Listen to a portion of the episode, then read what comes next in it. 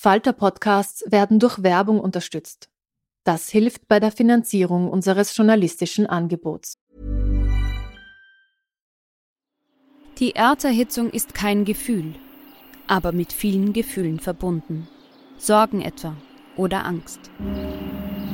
Eine Veranstaltung gegen diese Ohnmacht ist Tipping Time, eine Klimakonferenz der Zivilgesellschaft. Von 9.5. bis 11.5. findet Tipping Time in Kooperation von Globe Art, Solektiv und Tangente St. Pölten statt und lädt ein zu Diskurs, Diskussionen und Workshops mit namhaften Vortragenden wie Nikolai Schulz und Friederike Otto. Weitere Informationen finden Sie auf www.tangentesanktpölten.at. There's never been a faster or easier way to start your weight loss journey than with PlushCare. PlushCare accepts most insurance plans and gives you online access to board-certified physicians who can prescribe FDA-approved weight loss medications like Wigovi and Zepbound for those who qualify. Take charge of your health and speak with a board-certified physician about a weight loss plan that's right for you. Get started today at plushcare.com slash weight loss. That's plushcare.com slash weight loss. plushcare.com slash weight loss.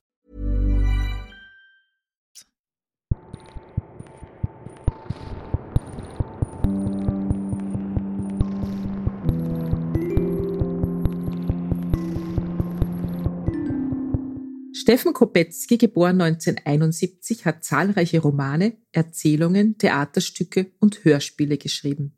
Viele seiner Romane haben einen historischen Bezug, der detailliert recherchiert ist und in eine spannende Geschichte verpackt wird. Ich spreche heute mit Steffen Kopetzky über sein neues Buch Monschau, erschienen im Robold Berlin Verlag. Wir reden über die ganz großen Themen des Lebens. Abenteuer, Liebe, Krankheit, Krieg. Mein Name ist Petra Hartlieb und ich freue mich, wenn Sie wieder mit dabei sind. Herr Kopetzky, Sie haben einen Roman geschrieben, in dem Worte vorkommen wie Isolation, Quarantäne, Aerosole, Impfung.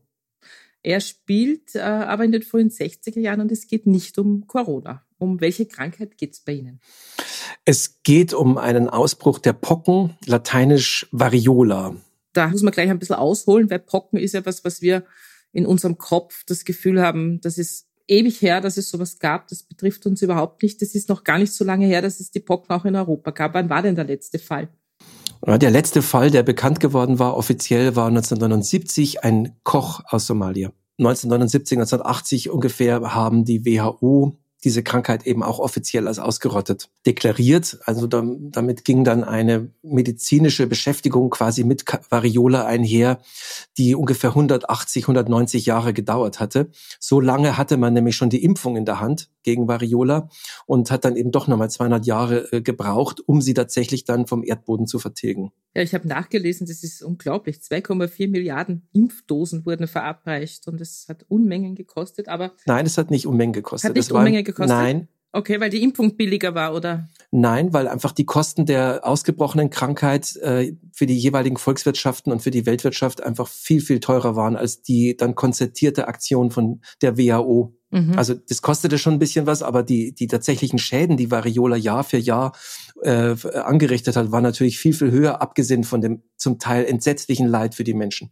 Mhm. Also man spricht davon, entschuldigen Sie, dass ich das noch anfüge, man sagt, dass im 20. Jahrhundert alleine noch 300 Millionen Menschen an Variola gestorben sind. Wahnsinn, ja.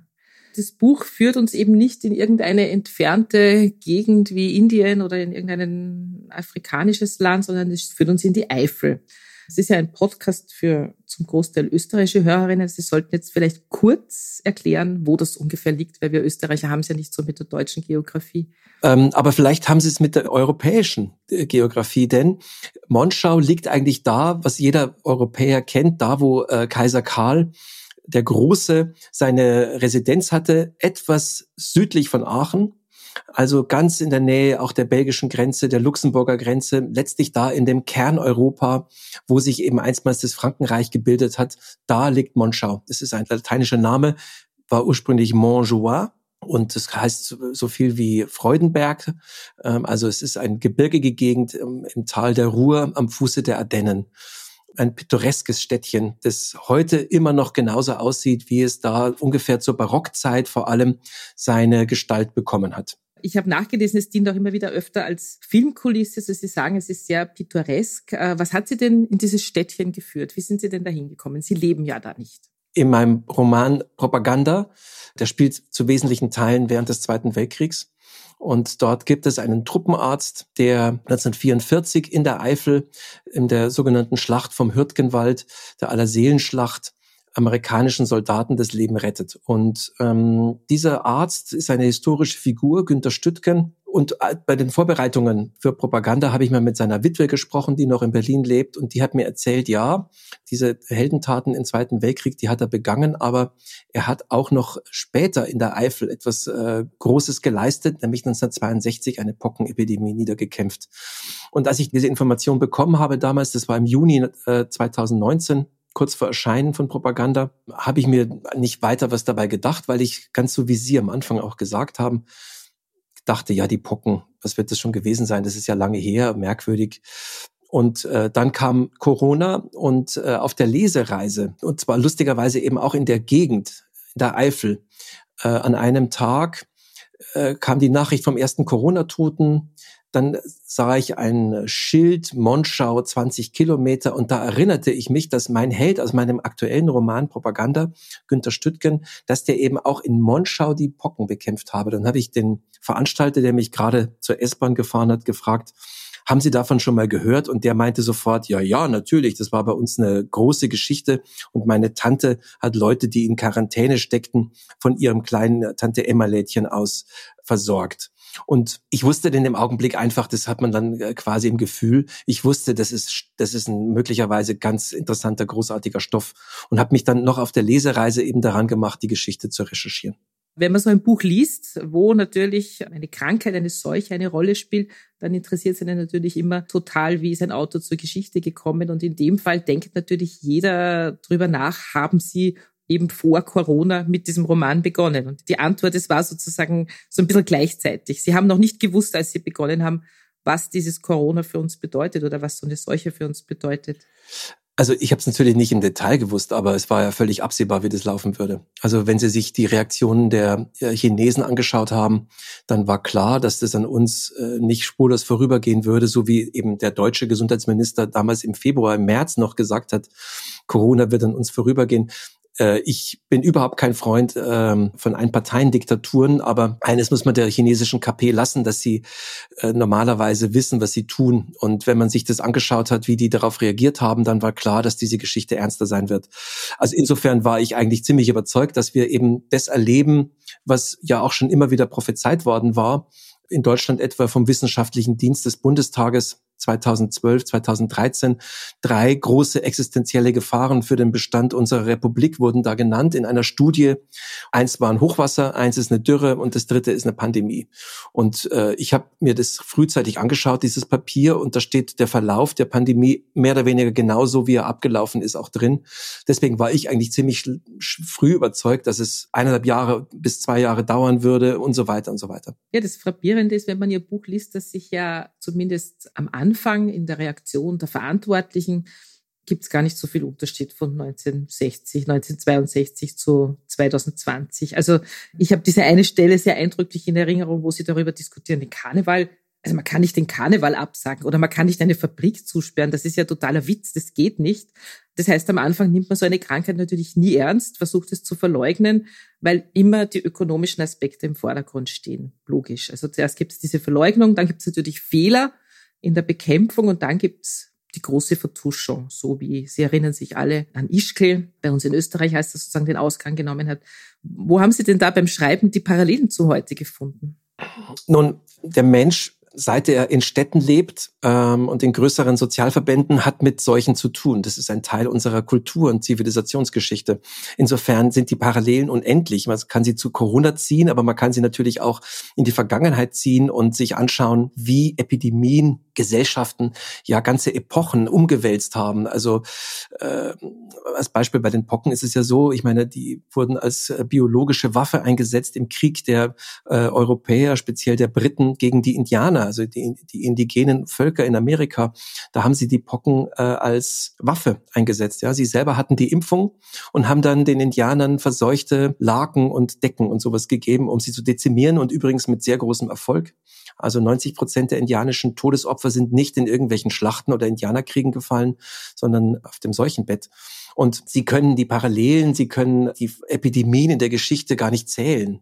Also das heißt, es ist ein permanentes Thema äh, des Menschen, der, wenn er in großen Sozialverbänden zusammenlebt, äh, wenn er sich austauscht, wenn er eine bestimmte Form eben der des interkulturellen pflegt, hat er mit solchen Phänomenen zu tun. Ja, nur es ist halt so, dass unsere Generation, also Sie reden jetzt von der großen Menschheitsgeschichte, aber wenn wir jetzt äh, von unserem Leben ausgehen, dann haben wir sowas ja noch nie erlebt. Also für uns ist das natürlich auch wahnsinnig umwälzend. Ja. Und ähm, ich glaube schon, man würde Ihr Buch jetzt ganz anders lesen, wenn man nicht das letzte Jahr hinter uns hätten. Also es wäre einfach die Geschichte einer längst vergangenen Seuche und das hätte alles überhaupt nichts mit unserem Leben zu tun. Und so ist es ja doch so, dass man das Gefühl hat, man spürt es geradezu. Man, man hat Angst um die Leute, man schlägt die Hände beim Kopf zusammen und denkt sich, oh Gott, macht's das nicht. Also als sie dann in die andere Kreisstadt fahren, weil sie doch den Karneval erleben wollen und natürlich ausbrechen aus dem Ganzen und auch dieser Umgang damit. Also glauben Sie, wir müssen das mit den Pocken dann auch abschließen, weil das Buch ist natürlich viel, viel vielfältiger als diese ganze Krankheitsgeschichte. Aber nur so eine kurze Nachfrage noch.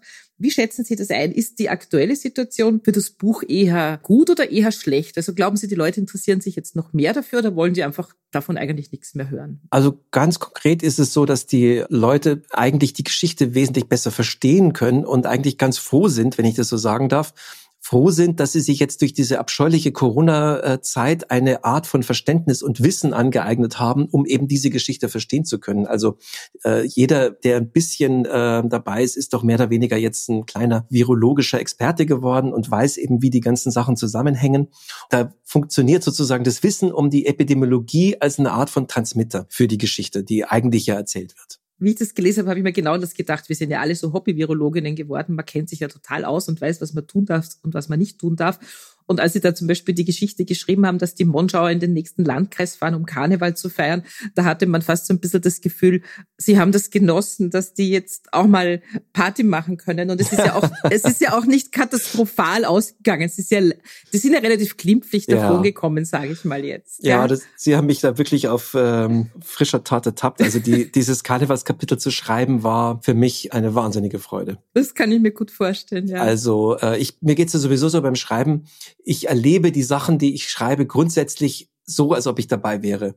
Und ähm, ich schreibe ja die letzten fast schon 10, 15 Jahre ganz stark auch Abenteuergeschichten und so. Und äh, das ist für immer unglaublich aufregend, da einzutauchen. Und ich vergesse dann komplett alles um mich herum und bin einfach dort. Ja, es ist wie ein, eine gigantische 3D-Simulation mit allem, allem, was dazugehört. Und bei dem Karneval war das wirklich so, dass ich das so genossen habe, da mir vorzustellen, da einzutauchen und einfach die Leiber, die Körper, die sich aneinander reiben und sich die Ellenbogen in die Seiten hauen und die verschiedenen Gerüche und die Parfums und die, die Bierspritzer und die ganze Gaudi einfach äh, sich halt äh, vorzustellen. Das war wirklich toll, ja. Ja, ich verstehe es gut. Beim Lesen geht es einem ähnlich, aber gleichzeitig zuckt man natürlich total zurück, so wie man jetzt, wenn man Filme schaut, wo die Leute sich umarmen, fremde Leute, denkt man sich, Gott macht das nicht, ja. Aber Sie haben eine schöne Überleitung zu Ihrem Schreiben äh, gemacht. Lassen Sie einfach ein bisschen über Ihr Werk sprechen. Also Sie haben ja so ein Faible für historische Stoffe, die Sie immer wieder in Romane verpacken. Was fasziniert Sie denn so an der Geschichte, an der Vergangenheit? Nun, ich schreibe natürlich nicht für die Vergangenheit, sondern für die Gegenwart.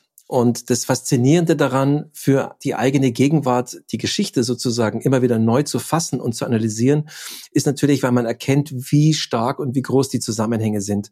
Das heißt also, man begreift einen Baum ja nicht nur über die Blätter, über die, das Geäst, sondern auch über die Wurzeln. Und äh, nur dann ist ein Baum vollständig, wenn er Wurzeln hat und wenn er einen Stamm hat. Und so ähnlich ist es halt mit unserer Gesellschaft, mit unserer Zivilisation auch. Wer die Vergangenheit nicht kennt, versteht nicht, in welcher Gegenwart er lebt. Und das macht es wahnsinnig spannend, weil die Geschichten, die man da entdecken kann, einerseits eben, sie sind lehrreich und sie, sie helfen einem, die eigene Gegenwart besser zu verstehen, aber sie sind eben auch zum Teil unglaublich, weil auch hier das alte Diktum zutrifft, dass das Leben zu allen Zeiten Geschichten geschrieben hat oder Geschichten schreibt, die sich niemand ausdenken würde. Ja, aber dann hätten Sie sich auch entscheiden können und Historiker werden können und Fachbücher über Geschichte schreiben. Warum glauben Sie, warum ist es wichtig für Sie, diese Geschichte in, wie Sie sagen, packende 3D-simulierte Abenteuerromane zu verpacken? weil ich ganz anders arbeite als ein Historiker. Ähm, ich, mir ist es möglich, Zusammenhänge herzustellen, die für einen jetzt gelernten Historiker vom Fach völlig äh, ausgeschlossen wären. Also der müsste dazu äh, eine Enzyklopädie sozusagen äh, schreiben, um die Dinge zusammenzubringen, die ich in der Regel versuche, übereinander zu legen und zusammenzubringen. Wenn Sie jetzt zum Beispiel den, meinen vorletzten Roman Propaganda nehmen, da war für mich ganz klar, nachdem ich mich eine Weile eben mit amerikanischer Militärgeschichte beschäftigt hatte, das war eben mein Interesse, ich habe gesehen, es gibt einen Zusammenhang zwischen dem Zweiten Weltkrieg, Ereignissen im Zweiten Weltkrieg und dem Vietnamkrieg. Und es gibt eine Generation von Leuten, die als junge Menschen im Zweiten Weltkrieg gekämpft haben gegen die Nazis und überzeugt waren, dass sie auf der Seite der Guten stehen und das auch mit dem Einsatz von Leben und, und äh, allem und ihrer Gesundheit getan haben und die dann, als Amerika plötzlich in Vietnam stand, Mitte der 60er Jahre auf ihr eigenes Land blickten und sich gefragt haben, was ist eigentlich aus uns geworden? Das ist eine hochspannende Geschichte einer Generation, die noch nie auch in Amerika nicht erzählt wurde und die man als Historiker wahrscheinlich sehr, sehr schwer nur würde tatsächlich machen können, weil da natürlich äh, sehr viel äh, Quellenstudium notwendig wäre. Aber mit Hilfe einer Figur, eines Charakters, eines Menschen, den ich mir zwar ausdenke, aber niemals gegen den Geist der Zeit, ist es möglich, diese Dinge zu verbinden. Und das unterscheidet meine, meine Romane grundlegend von historischen Sachbüchern.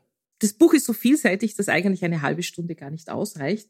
Die Brocken sind ein Aspekt der Geschichte. Äh, die sind einfach so ein, ein Störfaktor in diesem deutschen Wirtschaftswunder 1962. Es geht auch in diesem Buch um die nationalsozialistischen Seilschaften im Wirtschaftsleben der Bundesrepublik.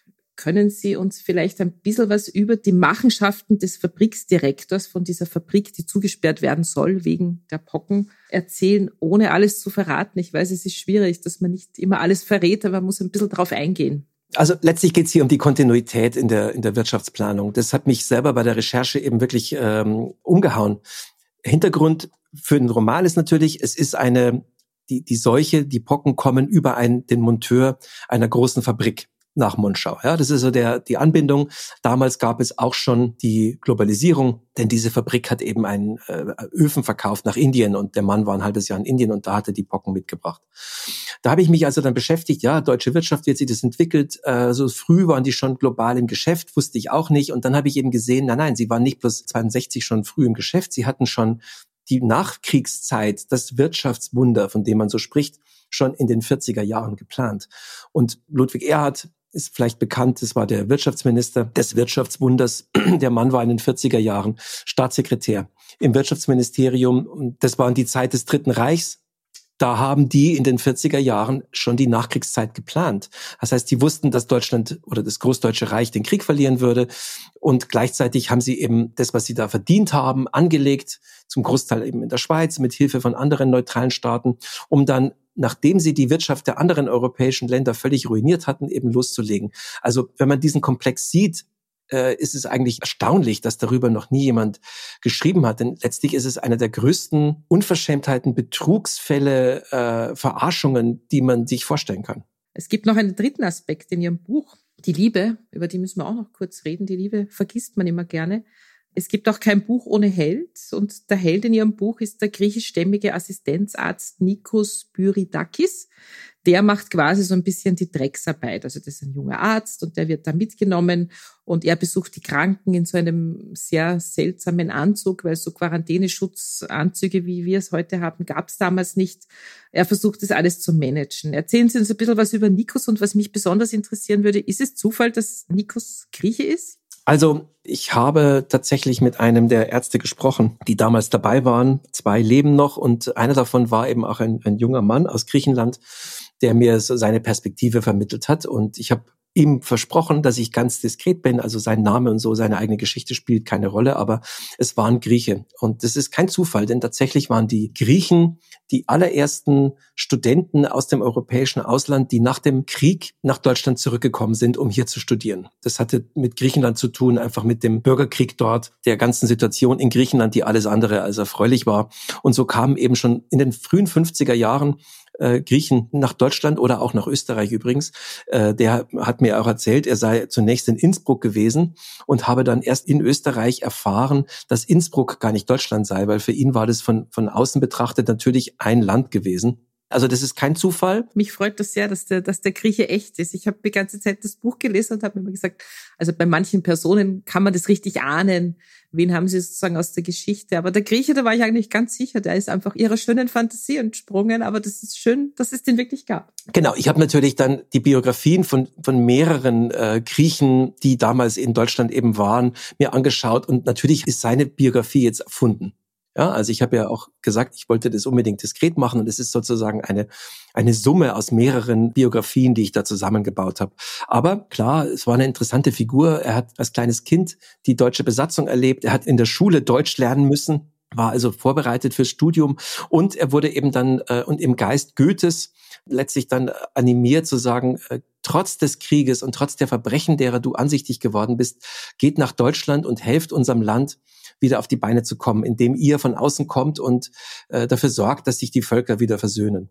Deswegen spielt er eine ganz zentrale, wichtige Rolle. Ja, und dann haben wir auch schon verraten, dass es eine sehr schöne, sehr zarte Liebesgeschichte gibt, und zwar zwischen diesem besagten griechischen Arzt und Vera. Vera ist die Erbin der Firma die will eigentlich mit dem Ganzen nichts zu tun haben. Das ist das Sinnbild der neuen Generation. Sie studiert in Paris, sie lieben beide Jazz, sie will mit dem Erbe nichts zu tun haben, sie will eigentlich das Ganze in eine Stiftung umwandeln und sie will vor allem eigentlich die nationalsozialistischen Verbrechen dieser Firma aufarbeiten oder zumindest darüber reden. Was verbindet die beiden? Wie lernen die sich kennen und äh, warum sind die sofort aufeinander eingeschworen? Das Ganze spielt ja auf dem Hintergrund dieser Epidemie. Und äh, also alle sind in ihren Häusern, jeder ist alleine und Vera ist eben zurück nach Monschau gekommen, um endlich ihr Erbe zu regeln, weil sie eben gerade jetzt großjährig geworden ist. Okay, sie ist dann in dem riesigen Haus, ein schlossartiges Anwesen, in dem ihre Familie gelebt hat, relativ unglücklich, äh, tragische Familiengeschichte im Hintergrund und sie ist die letzte Ritter, die noch übrig ist. Ihr gehört alles, aber sie ist nur gekommen, um es aufzugeben, um es wegzugeben und im Gästetrakt auch ganz alleine sitzt dann eben Nikos, der ist der Betriebsarzt geworden und der hört dann immer die Musik. Die hat eine riesige Sammlung von Schallplatten mitgenommen, das Neueste äh, aus Fnac in, äh, von Paris und die hört am Abend, während sie an ihrer Schreibmaschine sitzt, den neuesten Jazz. Und es war ja eine Zeit, in der es kein Handy gab und auch das Radio, man musste man irgendwie wissen, äh, zu welcher Zeit irgendwo äh, die Lieblingsmusik kam, auf welchem Sender, da haben sie dann so rumgedreht dran. Also Musik hören zu können, war keine Selbstverständlichkeit. Und wenn der Nikos eben abends heimkommt, total fertig, weil er eben den ganzen Tag in seinem Anzug durch die Gegend marschiert ist und Pockenkranke identifiziert hat und frisch geduscht da quasi dann in seinen, in seinen einsamen äh, Dienstbotentrakt kommt, dann hört er halt von ferne diese Musik. Und er denkt sich einfach, jemand, der so Musik, so eine Musik hört, der kann vom Grund auf nicht verkehrt sein. Und er möchte unbedingt wissen, wer hört diese Musik. Er möchte aber auch gleichzeitig die Musik hören, also ganz simpel. Und das ist eben etwas, was mir auch ganz viele, die damals gelebt haben, die damals jung waren, äh, eben erzählt haben. So dieses gemeinsam Platten hören.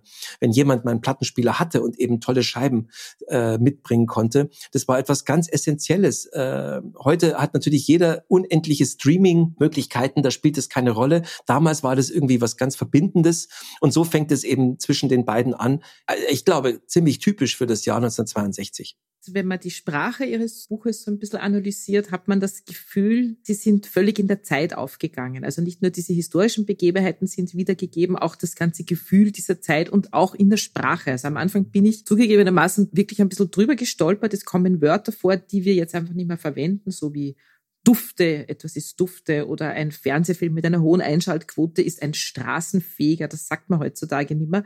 Kam das so ganz automatisch mit dem Schreiben oder war es schwierig, sich diesem Vokabular ein bisschen anzunähern? Also es war auf jeden Fall meine Absicht. Ich habe mich also äh, tatsächlich darum bemüht, einfach mal zu, zu verstehen, wie die Menschen damals gesprochen haben, wie sie geschrieben haben. Ich habe mir, ich lese mir grundsätzlich bei jedem bei jedem Projekt natürlich ganz viel durch, aber auch zum Beispiel so Unterhaltungsromane. Ich lese mir auch äh, Zeitschriften durch, ich lese mir Zeitungen durch. Ich versuche den Duktus, den Jargon einer Zeit zu verstehen. Und ich möchte dann keine billige Kopie davon machen, sondern wie bei einer Inszenierung in einem Theaterstück so ein paar Lichter setzen, um einfach zu sagen, so haben die damals gesprochen. Wenn Sie genau hinschauen, ist es ja auch so, dass die in der Regel diese aus der Zeit stammenden Begrifflichkeiten normalerweise direkte Rede sind oder dort verwendet werden, wo der Erzähler direkte Rede wiedergibt oder die Gedanken eines äh, einer Figur. Das heißt, da gibt es schon eine Trennung zwischen dem dem eigentlichen auktorialen Erzähler, der Erzählstimme, die würde solche Begrifflichkeiten nicht benutzen und dem Personal. Aber klar, mir geht's darum, ich möchte gerne, dass meine Romane, wenn man die nimmt, dann brauchen sie im Grunde über Jahr 62 nichts anderes mehr lesen. Sie haben dann so eine Art von Reiseführer in die Vergangenheit. Es gibt noch eine Figur in Ihrem Buch, das ist scheinbar so eine Randfigur, aber mir war die sehr wichtig. Äh, vielleicht kann man da noch ganz kurz über den reden. Er ist ein Journalist und Autor und der hat sich in Monschau im Hotel einquartiert, um für einen Roman zu recherchieren.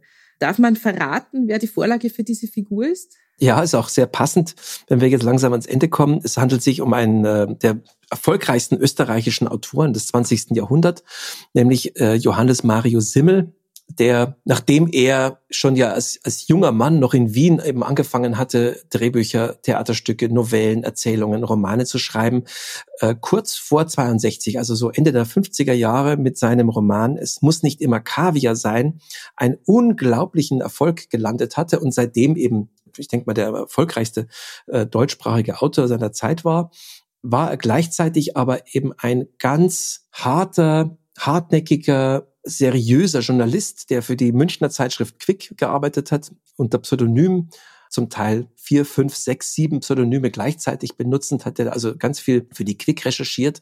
Und der kommt tatsächlich eben vor als eine Art von ja, er ist, er ist nicht ganz, er ist kein reiner Held, er hat schon seine Schattenseiten auch. Ähm, ist ein bisschen zwiespältige Figur. Ich finde, Film Simmel ist so ein, eine ganz interessante Figur, weil er von der Kritik ja immer gnadenlos runtergemacht wurde.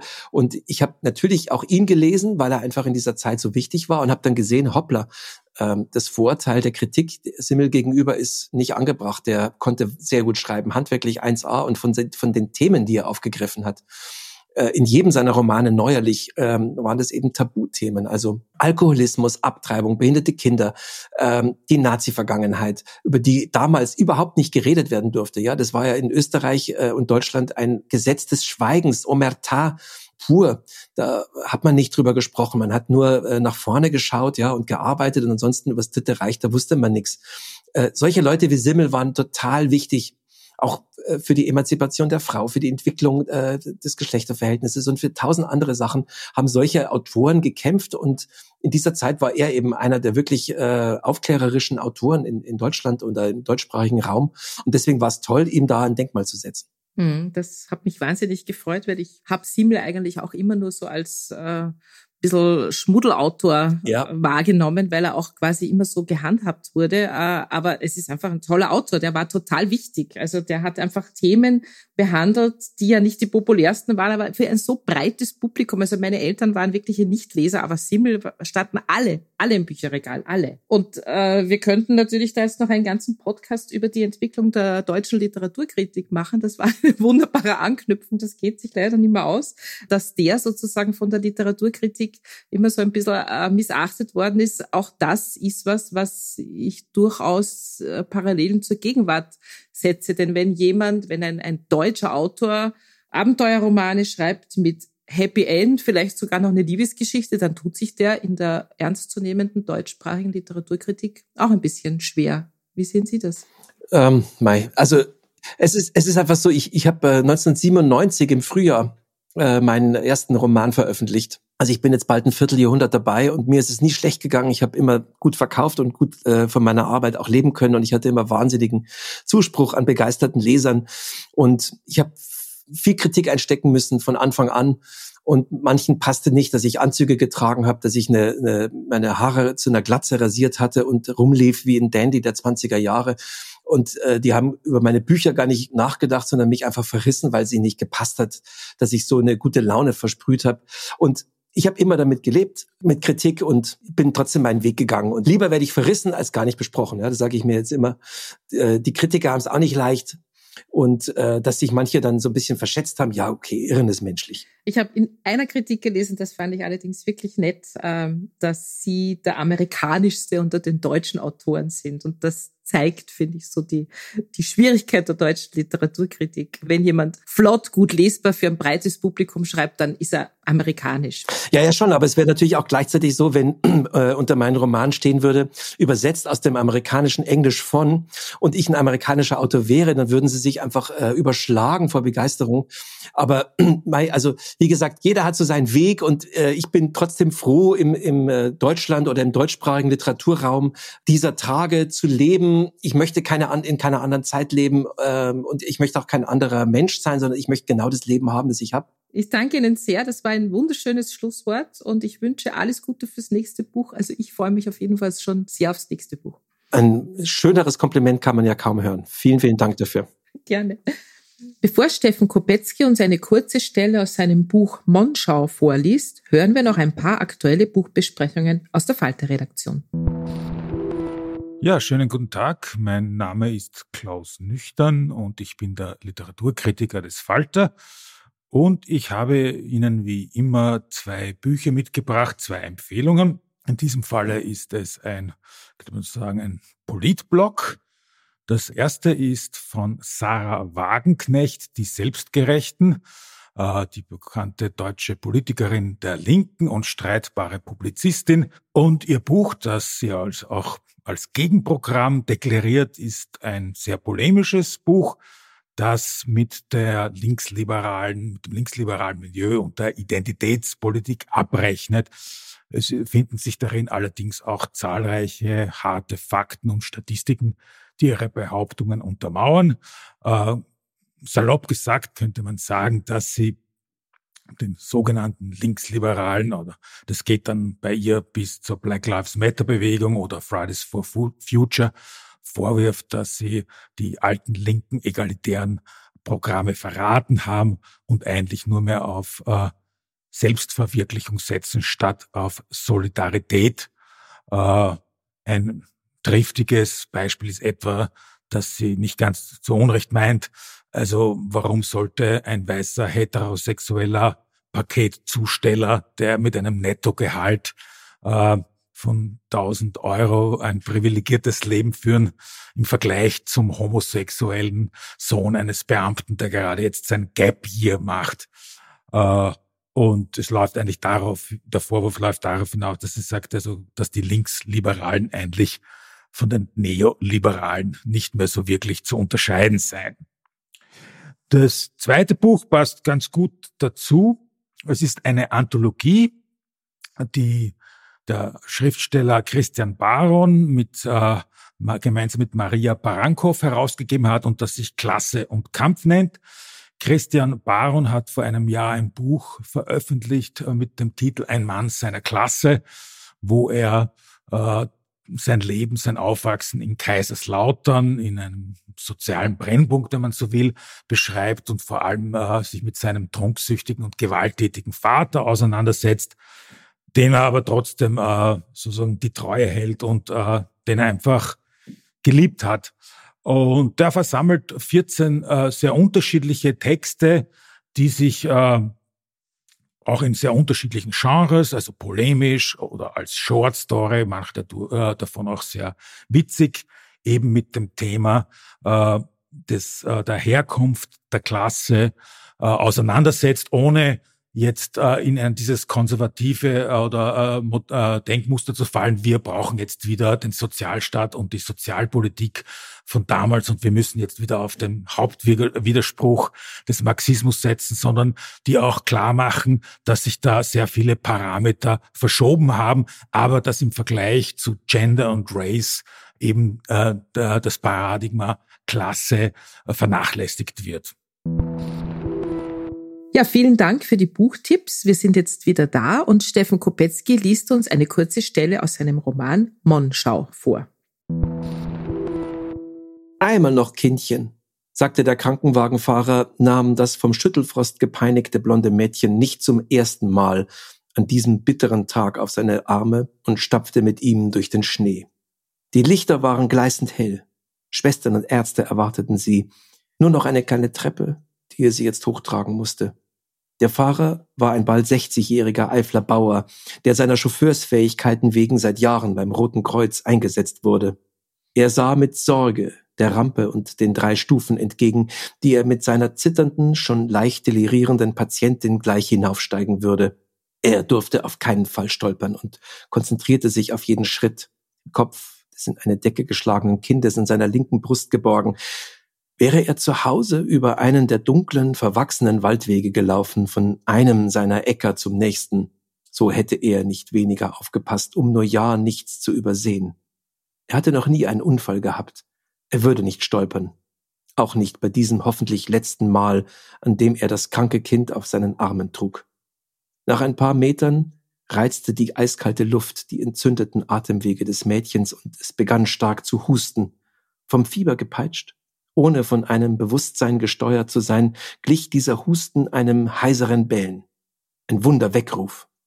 Der Fahrer holte tief Luft und nahm mit starken Schritten die Treppe. Sie waren da. Etwas anderes auch. War schon in den Lüften hatte sich blind einem kleinen Hauch anvertraut, der über Kind und Fahrer hinweggegangen war, einem frischen Wind, der es nach oben trieb, und nun segelte es am Mauerwerk entlang immer weiter hinauf. Auf Höhe des ersten Stocks wurde es von einem heftigeren Stoß erwischt, in dem auch einige Schneeflocken mitgaukelten, dann noch feiner zerstäubt. Auf der gegenüberliegenden Wand eines anderen Krankenhausgebäudes stand ein Fenster offen. Dort lehnte sich eine Patientin hinaus, die sich von einer Operation erholte und bald entlassen werden sollte. Sie wollte sehen, was da so spät in der Nacht noch für ein Radau war. Der Rettungswagen. Wen brachten sie? Sie beugte sich weit vor und atmete die kalte, frische Luft tief ein, die ihr gut zu tun schien, beugte sich noch weiter, um genau zu sehen, was da kam, und sah dann aber doch nicht, was mit der Luft gekommen war. Das war's wieder mit Besser lesen mit dem Falter für heute. Unser Gast war Steffen Kopetzky mit seinem neuen Buch Monschau, erschienen im Rowold Berlin Verlag. Wir hoffen, es hat Ihnen gefallen. Abonnieren und bewerten Sie uns bei Apple Podcast, bei Spotify oder in der Podcast-App Ihrer Wahl. Alle Informationen zu den einzelnen Büchern bekommen Sie auch auf falter.at slash Buchpodcast oder in den Shownotes zu jeder Episode. Alle zwei Wochen gibt es eine neue Folge. Ich freue mich auf das nächste Mal.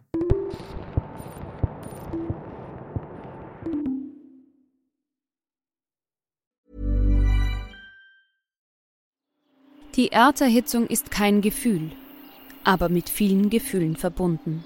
Sorgen etwa oder Angst. Eine Veranstaltung gegen diese Ohnmacht ist Tipping Time, eine Klimakonferenz der Zivilgesellschaft. Von 9.5. bis 11.5. findet Tipping Time in Kooperation von Globe Art, Solektiv und Tangente St. Pölten statt und lädt ein zu Diskurs, Diskussionen und Workshops mit namhaften Vortragenden wie Nikolai Schulz und Friederike Otto. Weitere Informationen finden Sie auf www.tangentesanktpölten.at. Hey, it's Paige DeSorbo from Giggly Squad. High quality fashion without the price tag. Say hello to Quince. I'm snagging high-end essentials like cozy cashmere sweaters, sleek leather jackets, fine jewelry, and so much more. With Quince being 50 to 80% less than similar brands. And they partner with factories that prioritize safe ethical and responsible manufacturing. I love that. Luxury quality within reach. Go to quince.com slash style to get free shipping and 365 day returns on your next order. quince.com slash style